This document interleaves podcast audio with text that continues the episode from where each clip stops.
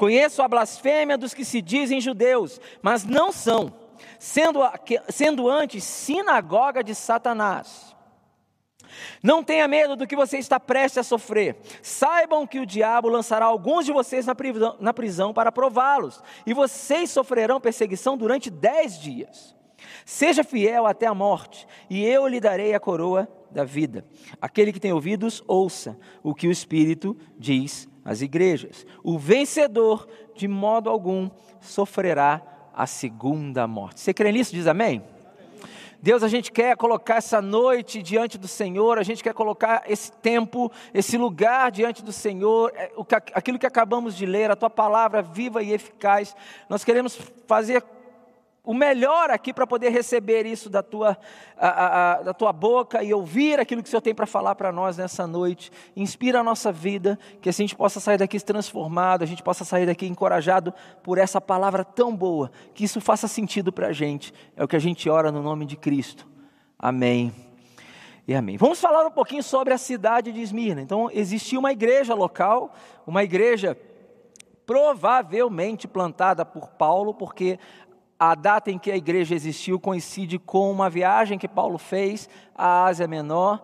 Então, não temos certeza, mas uma igreja plantada provavelmente por Paulo, localizada nessa cidade, uma igreja local, localizada na cidade de Esmirna. E que, que cidade é essa? Esmirna, que hoje é mais ou menos, seria mais ou menos localizada ali dentro da Turquia. Aliás, a maioria das igrejas da Ásia Menor, elas ficariam localizadas ali, na, mais ou menos na Turquia. E Esmirna, ela era uma cidade muito importante naquela época. Era uma cidade muito importante, era uma cidade muito populosa, era uma cidade que tinha muita gente, muitos habitantes, e ela era muito conhecida por duas coisas. Primeiro, ela era conhecida pela sua beleza. Ela era uma cidade muito bonita. Ela era uma cidade muito bem vista, ela era uma cidade muito benquista, ela, ela era uma cidade que atraía muitas pessoas por conta da sua beleza. E ela também era uma cidade muito ah, comercial por ser comercial, atraíam muitos judeus. Os judeus, desde aquela época, gostavam de mexer com comércio, com negócios, e por essa razão, aquela cidade era, era, era preenchida, era, ela era habitada por muitos, ah, muitos judeus que iam lá por conta do comércio, ah, ou iam para visitar, ou iam para passar um tempo, ou iam realmente para poder habitar. E ali nasceu uma igreja de Jesus. Ali nasceu, no meio desse burburinho todo, no meio de uma cidade extremamente comercial, no meio de uma cidade extremamente cheia, uma, uma de fato uma metrópole, uma capital, no meio dessa cidade ah, ah, extremamente importante naquela época, nasce uma igreja de Jesus. Nasce uma igreja, cresce uma igreja, essa igreja é ativa, e em determinado momento Jesus escreve uma carta para essa igreja. E nessa carta, Jesus faz algumas ah, considerações. E uma coisa interessante na, na, na, igreja em Esmirna é que, de fato, ela é uma das poucas igrejas das sete que não recebe uma advertência formal, direta e objetiva. Ela é uma igreja que Jesus ali não adverte, como por exemplo a igreja em Éfeso, hoje pela manhã que ouvimos, que foi muito advertida pela questão de ter abandonado o primeiro amor.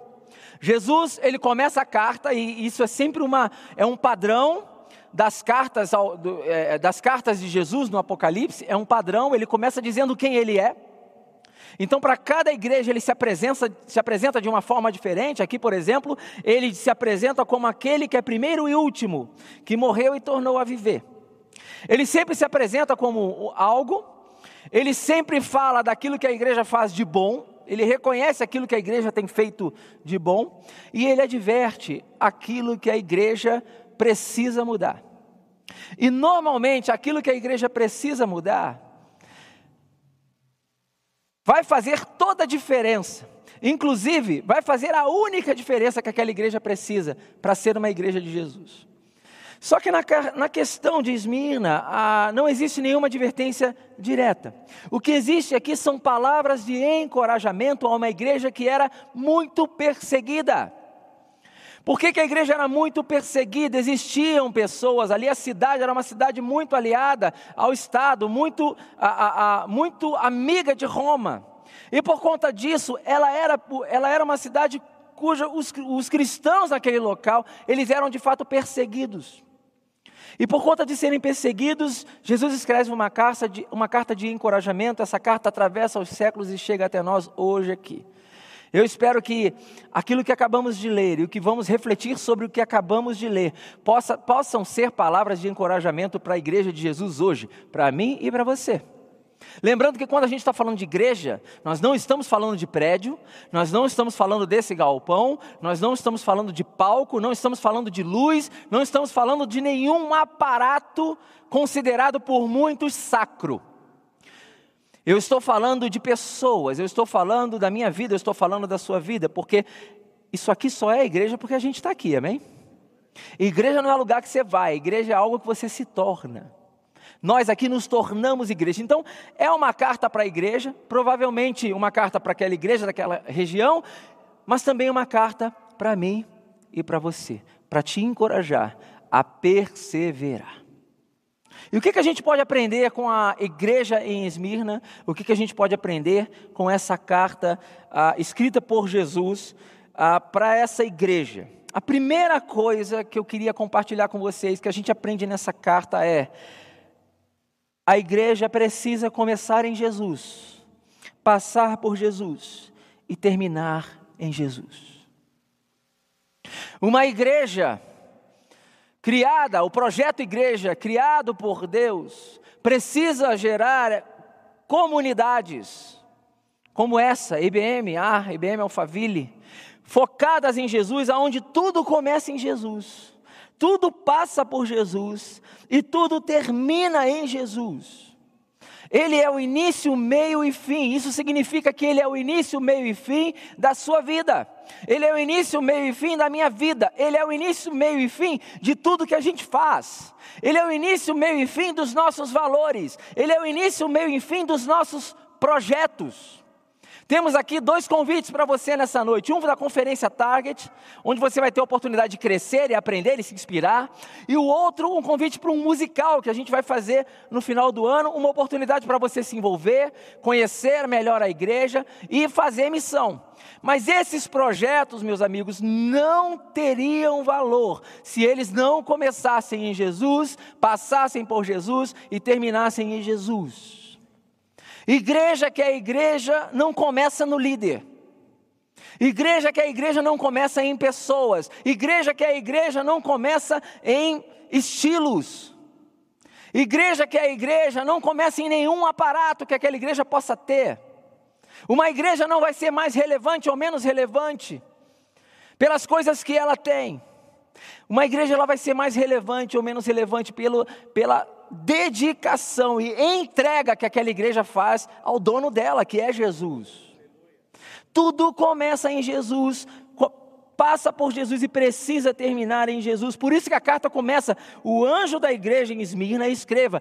Toda vez que você ouve na, nas, em todas as cartas, ao anjo da igreja X, ao anjo da igreja Y. Toda vez que você lê isso, entenda que aquela carta está sendo escrita ao líder daquela igreja. Jesus está falando com o pastor daquela igreja, com a liderança daquela igreja, com o colegiado daquela igreja, com o staff daquela igreja, com todos aqueles que são líderes naquela igreja. E ao anjo da igreja em Esmina, Jesus se mostra como, as como aquele que é o primeiro e aquele que é o último, aquele que morreu e tornou a viver. Jesus precisa ser o primeiro e o último na sua vida. Tudo na sua vida precisa começar com Ele. Tudo na sua vida precisa passar por Ele. E tudo na sua vida precisa terminar nele. Dele, por Ele e para Ele são todas as coisas. Nele vivemos, nos movemos e existimos. Então a primeira coisa que a gente tem que aprender, precisa aprender, pode aprender com a carta a, a, de Jesus à igreja em Esmina é que tudo precisa começar em Jesus passar por Jesus e terminar em Jesus. Igreja que a igreja não pode começar em líderes, apenas. Não pode começar nos seus recursos, não pode começar com aquilo que ela tem, precisa começar em Jesus, que é a pedra angular, o alicerce da igreja. A segunda coisa que a gente aprende nesse texto é que Jesus sabe, sabe o que você enfrenta e ninguém vê. Jesus sabe o que você enfrenta e ninguém vê. Em algum momento na tua caminhada cristã, você pode estar se sentindo abandonado por Deus. Você, em, primeiro, em primeira instância, você já sabe que ninguém está muito preocupado com aquilo que você está sofrendo. Ninguém quer muito saber dos seus problemas. Ninguém quer ouvir problema de ninguém. Quando você pergunta para alguém se está tudo bem, você espera, você torce, você ora para que a pessoa fala tudo. O que você menos quer, quando você pergunta, está tudo bem, alguém fala assim, não, cara, na verdade não, sabe o que, que é? Deixa eu te contar, aí começa. Aí você, não era isso que eu queria. Não é muito bem por aí. A gente não quer ouvir problema. Muitas vezes a gente não quer ouvir problema. A gente gosta de saber que às vezes que o outro tem problema. As pessoas gostam de saber que existe problema na vida do outro, né? Mas a gente não quer ouvir. E às vezes você acha que Deus é assim, porque às vezes a gente espelha em Deus a nossa imagem. Eu quero dizer para você nessa noite que Deus nunca se esqueceu de você. Tem uma música popular de uma banda chamada Los Hermanos que tem um trecho que diz: Deus às vezes parece se esquecer. Deus parece às vezes se esquecer. E a poesia continua: Mas não fala isso, por favor. E eu quero dizer para você hoje aqui: Deus parece às vezes se esquecer, mas não fala isso, porque Ele não se esquece dos seus. Ele não se esqueceu de você. E Ele sabe aquilo que você enfrenta e ninguém vê. Olha o que o versículo 9 diz: Eu conheço as suas aflições. Ele está dizendo isso para uma igreja, gente. Ele está dizendo isso para aquela, aquela comunidade que representa Ele na terra. Ele está dizendo que ele conhece aquelas aflições que eles estão passando. Conheço as suas aflições e a sua pobreza, mas você é rico. Conheço a blasfêmia dos que se dizem judeus, mas não são, sendo antes sinagoga de Satanás. Sabe quando eu, quando eu olho para esse texto? É, sabe o que, que eu imagino Jesus dizendo? Ele dizendo o seguinte: Eu conheço aqueles que estão atacando a igreja. Eu conheço aqueles que estão perseguindo a igreja. E eu conheço aqueles que estão se fazendo de igreja. Ele fala, ele dá duas referências aqui, vamos prestar atenção. Conheço as suas aflições. Número um, ou seja, ele conhece os nossos problemas, ele conhece aqueles que estão nos perseguindo, ele conhece aqueles que estão nos atacando, ele conhece as dores que você está passando. Ele conhece a sua dor, o seu sofrimento, tudo aquilo que você está passando, tudo aquilo que você chora calado quando você coloca a sua cabeça no travesseiro antes de dormir e ninguém vê. Deus está vendo. E ele conhece também sobre aqueles que estão se fazendo de igreja, daqueles que falam de Deus, mas não falam em nome de Deus. Aqueles que se dizem de Deus, se parecem de Deus, mas de fato não são de Deus. E na verdade Jesus chama isso de aqueles de sinagogas de Satanás. Que é o que a religiosidade faz com a gente, né? Que é o que a religiosidade prega, um afastamento do Deus orgânico, do Deus vivo. E um conjunto de regras que vai fazer você achar que vai se aproximar de Deus por aquilo que você faz. E que vai fazer você achar que quanto mais próximo de Deus você ficar, menos problemas você vai ter. E isso é uma mentira. Toda vez que você ouvir sobre um evangelho que vai prometer para você que todas as vezes que você se aproximar de Deus você vai ter menos problemas, isso é uma mentira. Amém, gente? Sabe por quê? O próprio Jesus sofreu. E o próprio Jesus disse que nós teríamos aflições. Mas ele falou que era para a gente ter o quê? Bom ânimo, porque ele venceu o mundo. Vida cristã é viver a vida com o final dela em mente. Vida cristã é viver a vida com o final dela em mente. Então Jesus sabe as suas lutas, Jesus sabe as suas guerras, Jesus sabe as suas crises, Jesus sabe sobre as calúnias que levantam sobre você. Ele sabe de tudo isso. E deixa eu dizer uma coisa: coloca nas mãos dele. Deixa ele cuidar. Deixe Deus ser Deus. Você está se sentindo injustiçado? Entregue para Deus. Não revide. Jesus não revidou, as, não revidou as coisas que fizeram com ele, já parou para pensar nisso? Por que, que Jesus não respondeu Judas com traição? Porque responder Judas com traição seria se rebaixar a Judas. Não se rebaixe aos males que os outros fazem para você. Não revide, deixe que Deus cuida. Ele sabe o que você enfrenta e ninguém vê. Ele sabe o que você enfrenta e ninguém vê. Ele sabia o que aquela igreja sofria. E muita gente não estava vendo. Número três, que a gente pode aprender com isso aqui é o seguinte: quando a luta é por causa dele, a força vem dele. Quando a luta é por causa dele, a força vem dele. Quando a luta é por causa das coisas de Deus, a força vem de Deus. Tudo o que você precisa para enfrentar tudo aquilo que não combina com Jesus nesse mundo, Deus vai te fortalecer. Você sabia disso? Deus vai te encher de força. O problema é que nós, às vezes, dizemos que somos cristãos, discípulos de Jesus, mas na verdade, sabe o que, que acontece? A gente quer resolver os nossos problemas do nosso jeito, no nosso tempo. A gente não quer deixar Deus, Deus ser Deus. Mas eu quero dizer para você nessa noite que se você está enfrentando uma luta e essa luta é por conta dos valores de Deus, a força vai vir de Deus. Olha o que diz o versículo 10: Não tenha medo do que você está prestes a sofrer. De novo, nenhum momento Jesus falou assim: fica tranquilo que você não vai sofrer nada. Fica tranquilo que você está comigo. E, que se, e por, por você estar comigo, por vocês serem uma igreja de Jesus, nada vai acontecer com vocês. Não.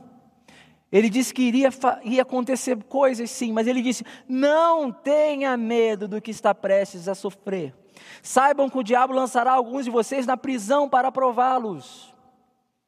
E vocês sofrerão perseguição durante dez dias. Seja fiel até a morte. Ele, inclusive, prescreve a ideia de que alguns vão morrer por causa disso. Seja fiel até a morte, e eu lhe darei a coroa da vida, promessas de Deus a partir do momento que a gente vence as tribulações, persevera e chega até o fim. Gente, vale a pena chegar até o fim. Vale a pena perseverar, vale a pena não desistir, vale a pena não ceder, vale a pena não ceder, vale a pena não se amoldar. Vale a pena não se adaptar. Vale a pena perseverar, porque ao final de tudo, nós receberemos a coroa da vida. A dor vai acabar, o sofrimento vai acabar, e a gente vai viver a eternidade com Ele, com o Pai. Amém? E por último, que, que a gente aprende dessa carta escrita por Jesus à igreja em Esmirna? A gente aprende que quando a luta é por causa dele, a vitória vem dele. Amém? Final do ano a gente vai celebrar a vitória através do musical. E uma das coisas que o pastor, pastor Sidney pediu e não abriu mão é que esse musical, esse especial de Natal se chamasse Vitória. Vitória, isso aí. E por quê? Porque nós acreditamos que depois de quase dois anos de pandemia, se tem uma coisa que a gente vai celebrar no final de tudo isso é a vitória. Nós passamos por isso. E a vitória ela vai chegar. Eu tenho certeza que no final do ano a gente vai comemorar muito, a gente vai celebrar muito, a gente vai lembrar de muita gente que a gente perdeu, isso é verdade. Mas o fato de termos perdido, perdido algumas pessoas não significa que nós perdemos a guerra. A vitória foi dada. Nós vamos celebrar a vitória, porque quando a luta é por causa dele, a vitória vem dele. Olha o que diz o versículo 11: Aquele que tem ouvidos, ouça o que o Espírito diz às igrejas: O vencedor, de modo algum, sofrerá a segunda morte. A vitória vai vir. Se você está sofrendo é porque ainda não acabou, porque quando acabar, você vai vencer. Você vai vencer. A vitória ela vai chegar. E eu estou falando aqui de uma vitória de vida. Eu não estou falando dessa vitória jargão, que a gente às vezes fica falando vitória, vitória, vitória o tempo todo. Não, eu estou falando da maior vitória de todos os tempos, de todas as eras. Que é o fato de, apesar de passarmos por esse mundo caótico, nós vamos passar a eternidade com o Pai. Um dia toda dor, todo choro, toda lágrima vai ser enxugada.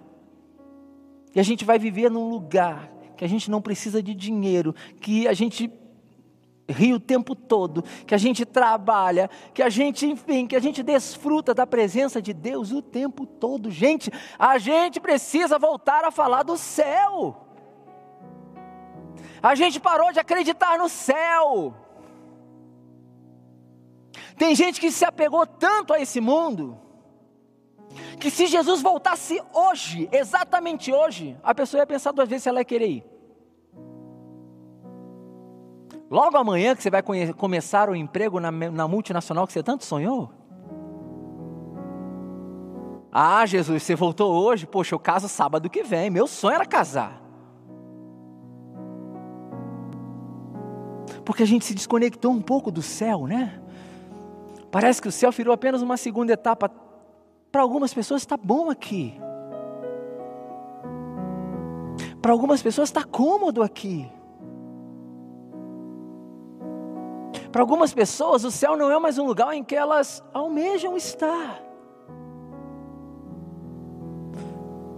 Porque às vezes elas se acomodam de algum jeito aqui, e de forma que se Jesus voltasse hoje, elas iam pensar: poxa, não podia ser no final do ano?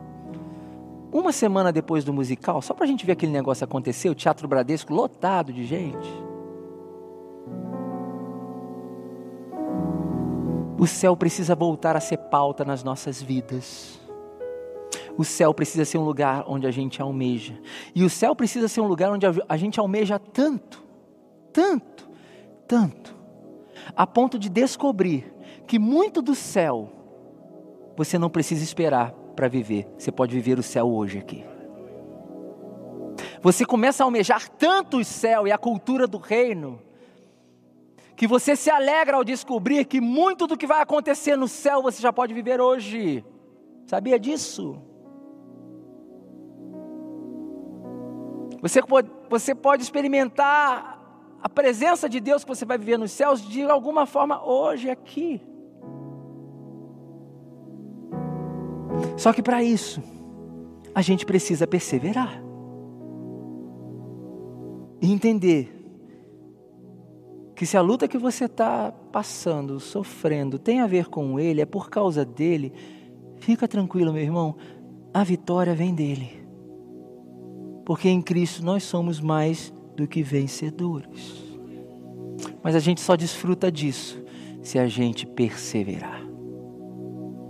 Antes de eu concluir essa mensagem, eu quero que você faça uma oração. Eu não vou fazer a oração no final.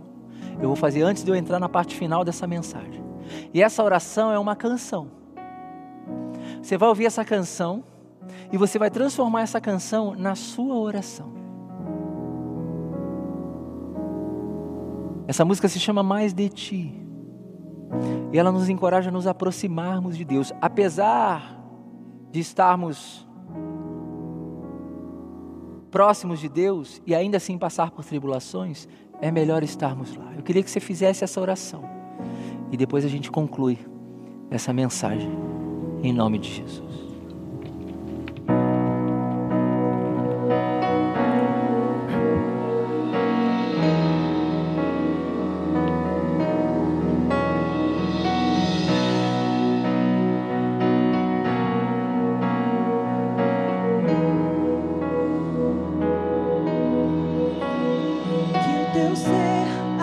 habite em meu ser, que eu seja um contigo.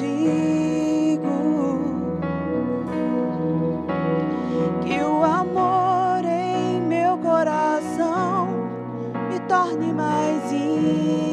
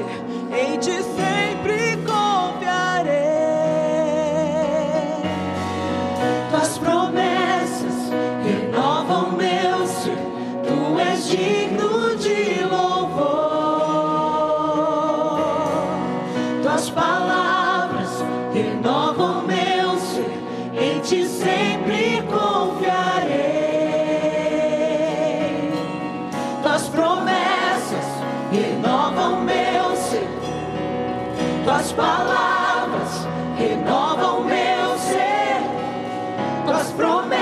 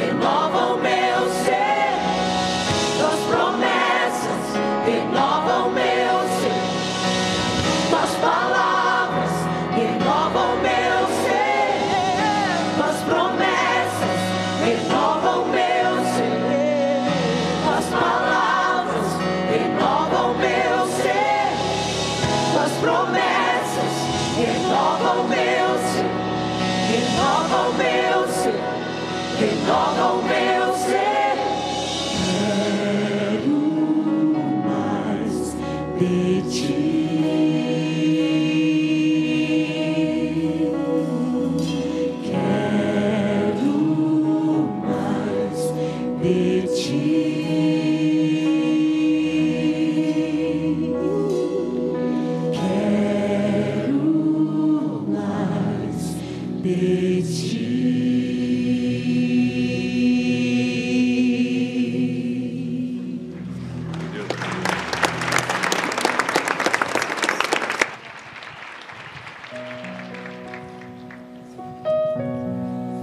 Diante de tudo que, que a gente ouviu, eu queria deixar três coisas aqui para a gente.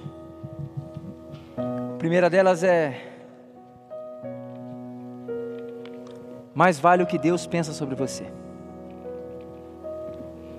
não os outros, não as pessoas, não a religião, não as instituições. Mais vale o que Deus pensa sobre você não a sua ideologia, não a sua forma de pensar. Mais vale o que Deus pensa sobre você. Jesus chegou para aquela igreja e disse o seguinte: Eu conheço as suas aflições e a sua pobreza, mas você é rico. Jesus estava dizendo o seguinte: Eu sei o que você acha sobre você mesmo. Eu sei o que as pessoas estão pensando sobre você mesmo. Mas eu quero dizer que o que pensam sobre você e o que você diz sobre você não tem nada a ver. Você pode achar que é pobre. As pessoas podem achar que você é pobre. Mas eu digo para você: você é rico.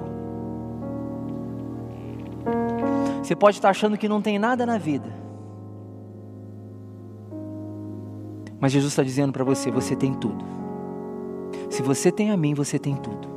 Se você tem a mim, ainda que você tenha nada, você tem tudo. Vale o que Deus pensa sobre você. Vale o que Deus pensa sobre a nossa igreja, não os outros. Amém? Número dois. É no caminho para a vitória que os inimigos vão aparecer mesmo. Faz um tempo que eu não jogo, mas eu gosto de jogar um videogame, sabe? E quem gosta, quem sabe quem joga, sabe que os jogos de história, você às vezes fica confuso qual caminho você tomar, né, Fê? Qual caminho eu vou? E normalmente quando você está jogando, você vai descobrindo na, meio que no escuro. E uma certeza que quem está jogando sabe é o seguinte: quando você vai por um caminho que aparece um bando de gente para você matar, é o caminho do game mesmo. Quem joga sabe o que eu estou falando. Você vai para um caminho, começa a aparecer os inimigos ali, parece tá começa. Não, é ali, o caminho é ali. Por quê? É no caminho para a vitória que os inimigos mais aparecem mesmo. Aquela igreja estava sendo perseguida. Ela não estava sendo perseguida porque ela é uma igreja má. Ela não estava sendo perseguida porque ela era uma igreja incompetente. Ela não estava sendo perseguida porque era uma igreja que não estava fazendo o seu trabalho. Ela estava sendo perseguida porque ela era uma igreja que estava perseverando. Muito cuidado com um certo tipo de amor que o mundo tem por algumas igrejas. Porque em determinado momento, a verdade que nós estamos pregando não vai causar tanta simpatia em alguns. Apesar de que é um chamado de Deus cairmos na graça do povo. Muito cuidado com o amor de alguns, eu não digo de todos. Por uma igreja que às vezes não está perseverando. E quando eu digo igreja, eu estou dizendo eu e você. Mas creia que é no caminho para a vitória que os inimigos vão aparecer mesmo. Mas persevere. E por último, creia e confie que um dia tudo isso vai passar. Tudo isso vai acabar. Romanos capítulo 5, versículos 3, 4 e 5, eu queria ler com vocês. 3, 4 e 5 do capítulo 5 de Romanos, Paulo diz o seguinte: Não só isso, mas também nos gloriamos nas tribulações. Gente, olha que coisa doida. Paulo se gloriando nos problemas. Se gloriando nas crises, nas tribulações. Por que isso? Ele explica. Mas também nos gloriamos nas tribulações, porque sabemos que a tribulação produz perseverança. A perseverança, um caráter aprovado. E o caráter aprovado, esperança. Quantos aqui querem ter esperança? Levanta a mão. Quem quer ter esperança aqui? Você quer ter esperança? Você tem um caráter aprovado. Você quer ter um caráter aprovado? Tenha perseverança. Você quer ter perseverança? Você vai ter que entender que você vai passar por aflições.